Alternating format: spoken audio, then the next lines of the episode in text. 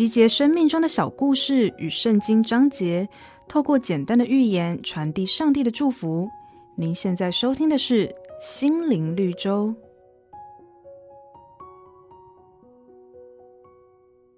大街上有个盲人，总是坐在幽暗的角落里。有人发现他习惯带一盏灯在身边，于是好奇的问他。既然你看不见，那么光明或黑暗对你应该没有差别吧？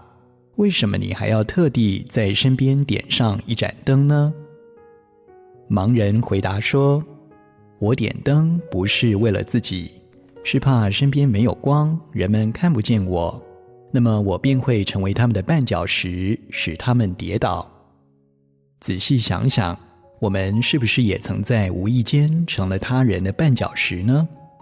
一个负面的想法，一段没有求证过的言论，这些在我们看来无关紧要的，却可能对他人造成影响。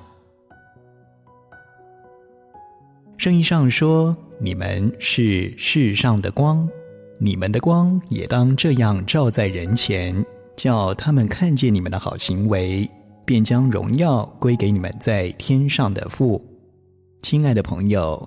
谨慎我们的言行，才不会绊倒他人呐、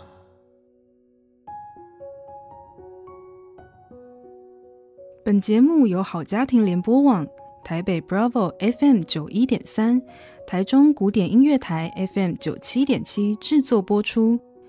瑞源银楼与您共享丰富心灵的全员之旅。